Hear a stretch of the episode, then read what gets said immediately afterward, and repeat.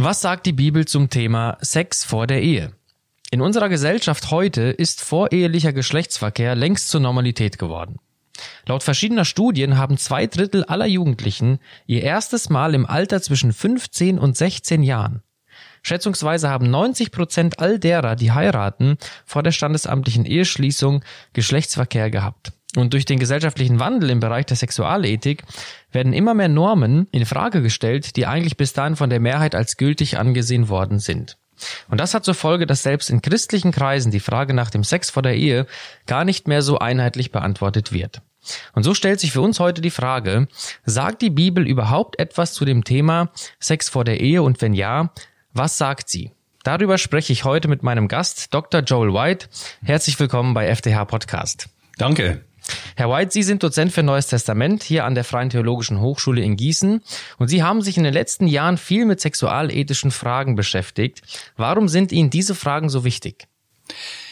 Ja, zunächst einmal habe ich äh, gemerkt, dass die Frage in vielen Gemeinden sehr wichtig geworden ist. Mhm. Und ich bin oft unterwegs mit einem Seminar in Gemeinden, äh, nicht nur zu diesem Thema, sondern ja. sexualethische Fragen überhaupt. Mhm. Und äh, Sie haben die ähm, äh, Wandlung in unserer Zeit angesprochen, mhm. dass sich sehr viel verändert hat in diesem Gebiet. Und ich merke einfach, äh, dass viele Gemeinden äh, davon überwältigt sind okay. und nicht mhm. mehr mh, mm, wissen, wie sie darauf antworten sollen. Ja. Sie sind sprachlos geworden in, zu diesem Thema. Okay. Ja. Zudem vielleicht noch das ein, äh, das andere. Es ist nicht nur die Frage, okay, Sex vor der Ehe oder nicht, sondern welche welches Narrativ äh, beherrscht mein Leben? Mhm. Ähm, denn äh, wir leben nicht im luftleeren Raum, sondern ja. seit der sexuellen Revolution ist ein ganz anderes Narrativ vorhanden mhm. und ich finde diese ziemlich destruktiv und von daher bedarf, bedarf es einer Antwort von der Bibel. Mhm. Ja. Ja, Stichwort Antwort von der Bibel. Was sagt die Bibel zum Thema Sex vor der Ehe? Also welche Texte kann man da anführen? Ja. Also vor allem natürlich, und das ist in der Bibel unumstritten auch, ähm, ist das äh, äh, Nonplusultra ähm, äh, 1. Mose äh, Kapitel 2, mhm. die Erschaffung von Adam und Eva, mhm. dann mündet es in eine ähm, etwas äh, quasi Eheschließung, muss man sagen, wo äh, Adam Eva ähm, verspricht, ähm, sie wird bei ihm sein, er wird mhm. bei ihr. Ähm, und darauf sagt dann ähm, der Text äh, als Kommentar, ähm, deswegen soll man Vater und Mutter verlassen, mhm. sich seiner Frau anhängen und die zwei werden ein Fleisch äh, werden. Und im Laufe der Bibel merkt man dann bei Paulus, bei mhm. Jesus an anderer Stelle, dass das eine Ordnung für die Ehe geworden ist. Das heißt, dass es so aufgefasst wurde, dass es genauso ablaufen soll. Mhm. Man verlässt die eine Ursprungsfamilie, äh, verspricht einem anderen Menschen ähm, in der Ehe ein die Treue und äh, dann erst darf man und soll man die sexuelle Beziehung beginnen. Mhm. Um jetzt aber den Schöpfungsbericht als Stelle für Sex vor der Ehe nehmen zu können, mhm. muss man doch annehmen, dass in dieser Aufzählung ein Mann soll Vater und Mutter verlassen, er soll seiner Frau anhängen und dann sollen die beiden ein Fleisch werden, dass da eine zeitliche Reihenfolge auch ja. äh, gemeint ist. Also ja.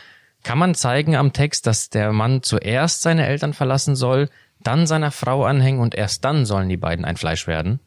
Ja, ich denke, das geht zunächst einmal rein aus der Grammatik hervor, mhm. in der Art und Weise, wie das aneinander äh, äh, angereiht ist im mhm. hebräischen Text.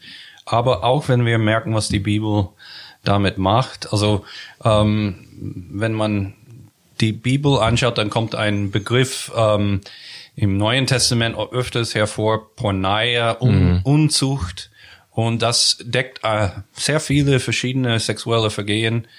Ähm, äh, aber was sie alle gemeinsam haben, ist, es geschieht außerhalb der Ehe. Mhm. Das heißt, die Voraussetzung ist einfach da, dass ähm, das tatsächlich eine Reihenfolge ist. Wir sehen es natürlich auch in der Geschichte von Jesus beziehungsweise von Maria und Josef. Mhm. Sie ist schwanger geworden.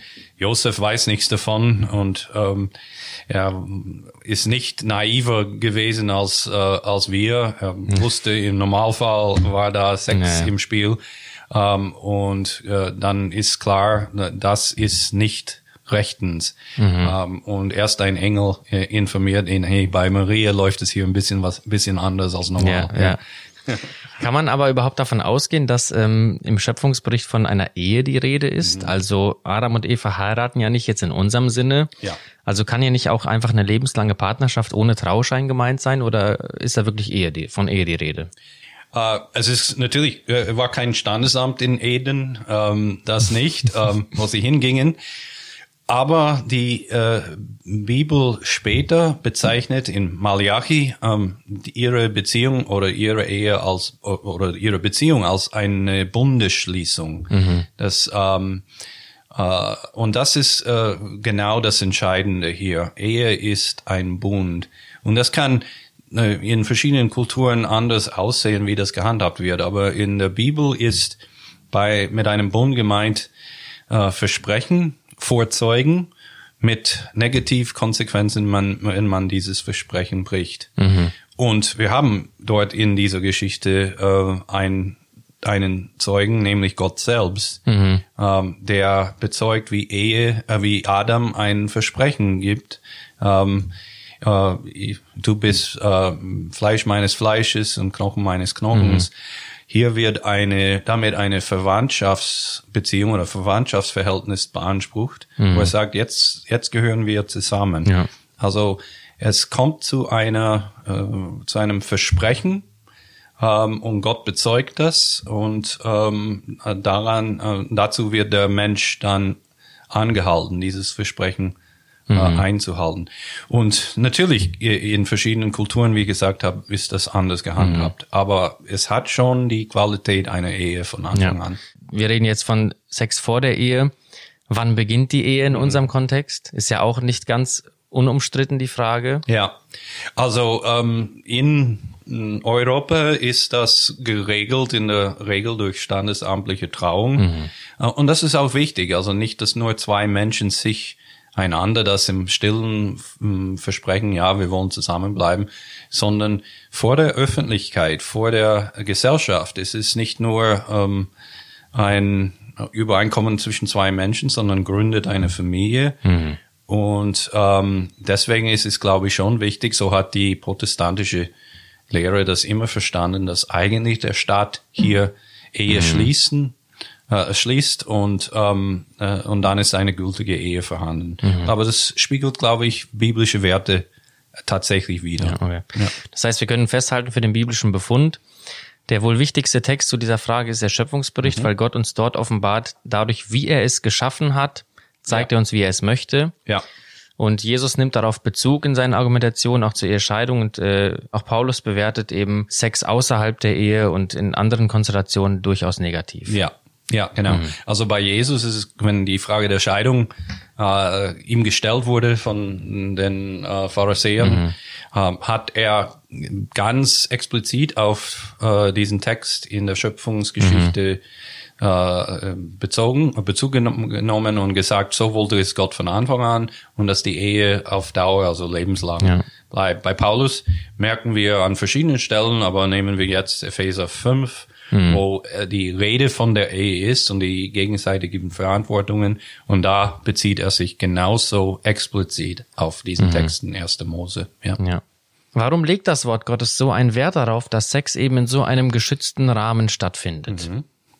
Ähm, ja, Sie haben es äh, gesagt, zunächst einmal ähm, als äh, Schutz für die mhm. Menschen. Also in unserer heutigen Zeit sind wir alle irgendwie beeinflusst von Hollywood-Filmen, wo Sex einfach da zum Genuss da ist und mhm. es hat mhm. überhaupt keine Konsequenzen, wenn einer heute mit dem einen und morgen mhm. mit dem mhm. nächsten. Aber das, so ist, ist das Leben nicht und so ist Sex nicht. Ähm, äh, es sei denn, wir haben uns völlig irgendwie äh, verhärtet und sind völlig irgendwie abgedriftet. Aber wir spüren instinktiv, dass äh, Sex wirklich sehr viel mit uns als Mensch zu tun haben. Mhm. Und wenn es richtig funktionieren soll, dann äh, lassen wir nicht nur die Hüllen fallen, sondern auch die Masken. Wir, mhm. wir zeigen uns, wie wir sind und, äh, und machen uns verletzlich. Wir äh, liefern uns einem anderen Menschen aus. Und das funktioniert ähm, am besten ohne großen Schmerz, wenn klar ist, hey, wir bleiben zusammen. Mhm. Denn das mhm. ist gar nicht leicht, ähm, dieses, diese Aufforderung einem anderen Menschen gegenüber nackt zu sein, nicht nur körperlich, sondern ja. seelisch. Ja. Um, ähm, und es bedarf äh, eines bestimmten Rahmens, wo ich weiß, ich ähm, ich bin gut hier aufgehoben. Mm, Denn ja. die Folgen, wenn es zu, äh, wenn es ähm, auseinandergeht, äh, sind verheerend auch für für den Menschen. Deswegen mm. soll es äh, in diesem Rahmen stattfinden. Ja. Was würden Sie darüber hinaus jungen Menschen raten, warum es sich lohnt, mit dem Sex bis zur Ehe zu warten? Ja, ich denke, ähm, vielleicht ganz äh, banal. Ähm, ich habe ähm, nie, niemanden oder kenne niemanden, der gesagt hat, ah, ich wünschte, wir hätten es vorher gemacht. Ja. Mhm. Ich kenne aber sehr viele Menschen, die gesagt haben, oh, das war wirklich eine falsche Entscheidung. Okay. Die Beziehung ist auseinandergegangen. Ähm, aber Menschen, die warten, ähm, merken im Nachhinein, ähm, dass es äh, gut und wichtig und richtig war. Äh, paradoxerweise ist das die beste Voraussetzung für eine gute sexuelle Beziehung, äh, mhm. weil ähm, guter Sex, sagen wir so, ganz platt, äh, äh, lebt äh, in oder entsteht in einer gesunden Beziehung. Mhm. Also die Beziehung ist die Basis dafür und Sex sozusagen die Krönung. Wenn man das umgekehrt macht, dann wird es schwierig. Mhm. Ähm, und äh, von daher, wenn man wartet, dann übt man die äh, verschiedenen Fertigkeiten, die man sonst braucht. Eine gute Freundschaft. Wie verbringe ich Zeit mit dem anderen? Ähm, mhm. Wie ich kann den anderen ein bisschen besser und und ganzheitlicher kennenlernen. Ja.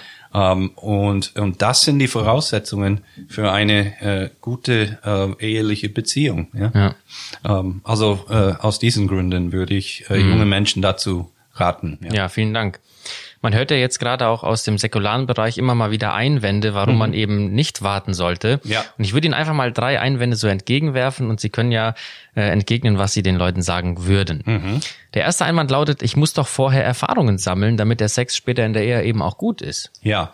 Ähm, das ist, äh, finde ich, man sagt das so platt, aber mhm. man merkt vielleicht nicht, was man äh, äh, eigentlich äh, anderen Menschen antut damit. Ich objektiviere mhm. einen anderen Menschen. Er ist für mich nur ein Platzhalter dann für den idealen Sexpartner. Mhm.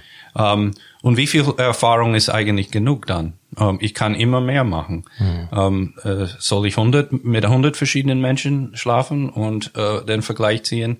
Und wenn ich das tue, dann habe ich sie alle ähm, enthumanisiert. Sie sind mhm. nur äh, äh, Objekte ja. meiner Lust. Und äh, das finde ich wirklich desaströs, muss ich sagen. Mhm.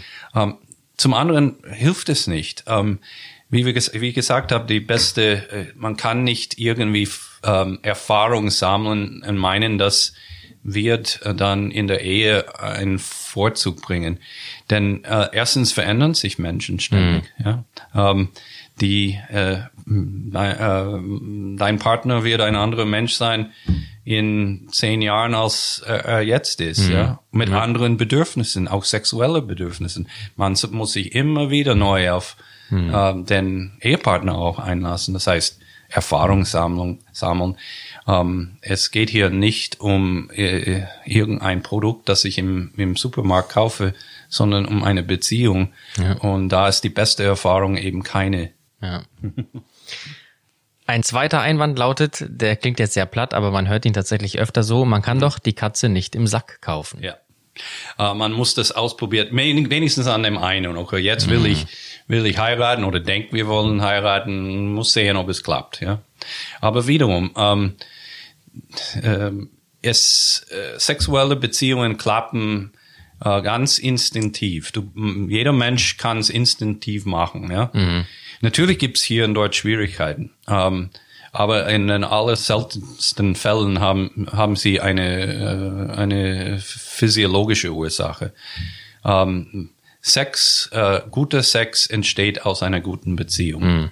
Ähm, in der in in der den allermeisten Fällen wiederum. Ja. Es gibt hier und dort so Dysfunktionen, ähm, aber das heißt, ähm, ich lerne oder ich äh, bereite mich auf eine gute Beziehung vor, indem ich die anderen Fertigkeiten ähm, ähm, äh, einübe mit dem Partner, die dann dafür sorgen, dass die sexuelle Beziehung richtig ist. Und wiederum, es ist keine Garantie. Ja, es ja. gab so viele Beziehungen, die ähm, angefangen haben, da war die große Liebe, Liebe und die große Leidenschaft und das äh, vergeht irgendwann mhm. einmal. Auf der anderen Seite gibt's genug Paare, die am Anfang ihre Schwierigkeiten hatten und das wurde dann immer besser. Mhm. Das, mhm. das kann man nicht durch solche äh, Tests irgendwie ja. im Voraus sagen. Ja. ja.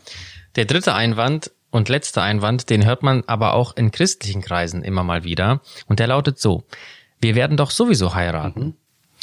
Mhm. Ja, ähm, äh, das ist natürlich lobenswert. Ähm, also, dass wenigstens diese, dieser Vorsatz vorhanden ist. Aber man darf nicht vergessen, das ist noch nicht ähm, eine gültige Ehe. Und viele haben diesen Vorsatz gehabt und leben zusammen und merken, dass es äh, doch nicht ähm, klappt und gehen auseinander und bereuen mhm. es zu tief. Ähm, das kommt vor. Äh, auch überraschenderweise, es gibt jedenfalls in den USA, das ist weniger äh, hier erforscht, aber einige Studien zeigen in den USA, dass äh, Paare, die zusammenleben, äh, vor der Ehe die schlechteren Karten haben. Dass, okay. dass eine Ehe mhm. zustande kommt und äh, dass sie von Dauer ist. In den ersten zwei, drei Jahren ist das eben gleich, aber danach okay. ähm, werden, gibt es Statistiken, die zeigen, Paare, die zusammengelebt haben, haben die schwierigeren äh, mhm. oder die, die ähm, also mehr Schwierigkeiten diesbezüglich. Und das ist ganz faszinierend. Es ist nicht ganz erforscht, warum, aber eine eine These, die mir einleuchtet, ist, wenn man in dieser Haltung ist, okay, wir probieren es aus mhm. und zeigen und machen uns äh, noch nicht äh, etwas fest, dann hat man eine, eine Verzögerungstaktik schon eingeübt. Ja? Mhm. Ähm, und nicht das, was für die Ehe äh, notwendig ist, nämlich ich gebe mich ganz und bedingungslos hin. Äh, und wenn man vorher das andere ja, eingeübt ja. hat, dann hat das seine Auswirkungen in der Ehe, offensichtlich. Mhm. Ja, ja. Ich möchte zum Schluss nochmal unseren Blick auf die seelsorgerliche Ebene wenden. Mhm. Mhm. Was können Ihrer Meinung nach oder sollten Ihrer Meinung nach junge Paare tun, wenn es dann doch passiert ist? Ja. Und wie können Gemeinden eben auf seelsorgerlicher Ebene darauf reagieren? Das ist mir ein sehr wichtiges Anliegen, denn natürlich leben wir in einer Zeit, wo sehr viele Erfahrungen gehabt haben. Hm. Und unsere Botschaft als Christen kann nicht einfach sei, sein, schade, das wäre so schön gewesen für euch.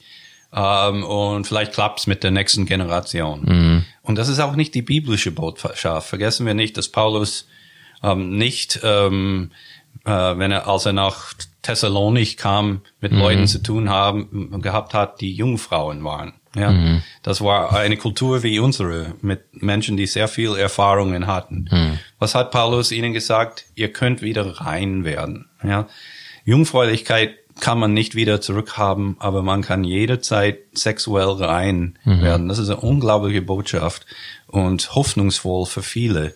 So würde ich raten, ähm, dass man ähm, in dieser Situation dann ähm, vertrauensvolle Menschen aufsucht und ähm, äh, sich dieser äh, Reinheit wieder zuspricht, neue äh, Vorsätze macht, vielleicht sogar gleich heiraten. Warum nicht? Mhm. Also ähm, äh, man, die Idee, dass man dann gleich auseinandergehen muss, finde ich oft fatal. Also mhm. diese Menschen haben nicht die Sünde gegen den Heiligen Geist äh, ja, ja. gemacht, sondern sie sind ähm, ihren Leidenschaften nachgegangen. Mhm. Sie wollen aber in vielen Fällen zusammen sein. Dann sollen sie Nägel mit Köpfen machen mhm. ähm, und unter Beratung von weiseren ähm, und erfahrenen, erfahreneren Christen den Weg weitergehen mhm. in die Verantwortung vor Gott und da ist bestimmt sein Segen drauf. Mhm. Ja.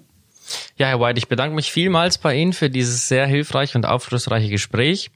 Ich wünsche Ihnen und all unseren Hörern einen angenehmen Tag und gottesreichen Segen für Ihre Arbeit auch. Dankeschön. Und wer sich intensiver mit diesem und anderen sexualethischen Themen beschäftigen will, der kann gerne in das bald erscheinende Buch von Joel White reinschauen, das den Titel trägt, Was Gott sich dabei gedacht hat. Die biblische Basis einer christlichen Sexualethik. Das Buch erscheint ab Januar 2021 im Brockhaus Verlag und ich bin sehr gespannt darauf. Hm. Mein Name ist Arthur Reiswig und Sie hörten FDH Podcast.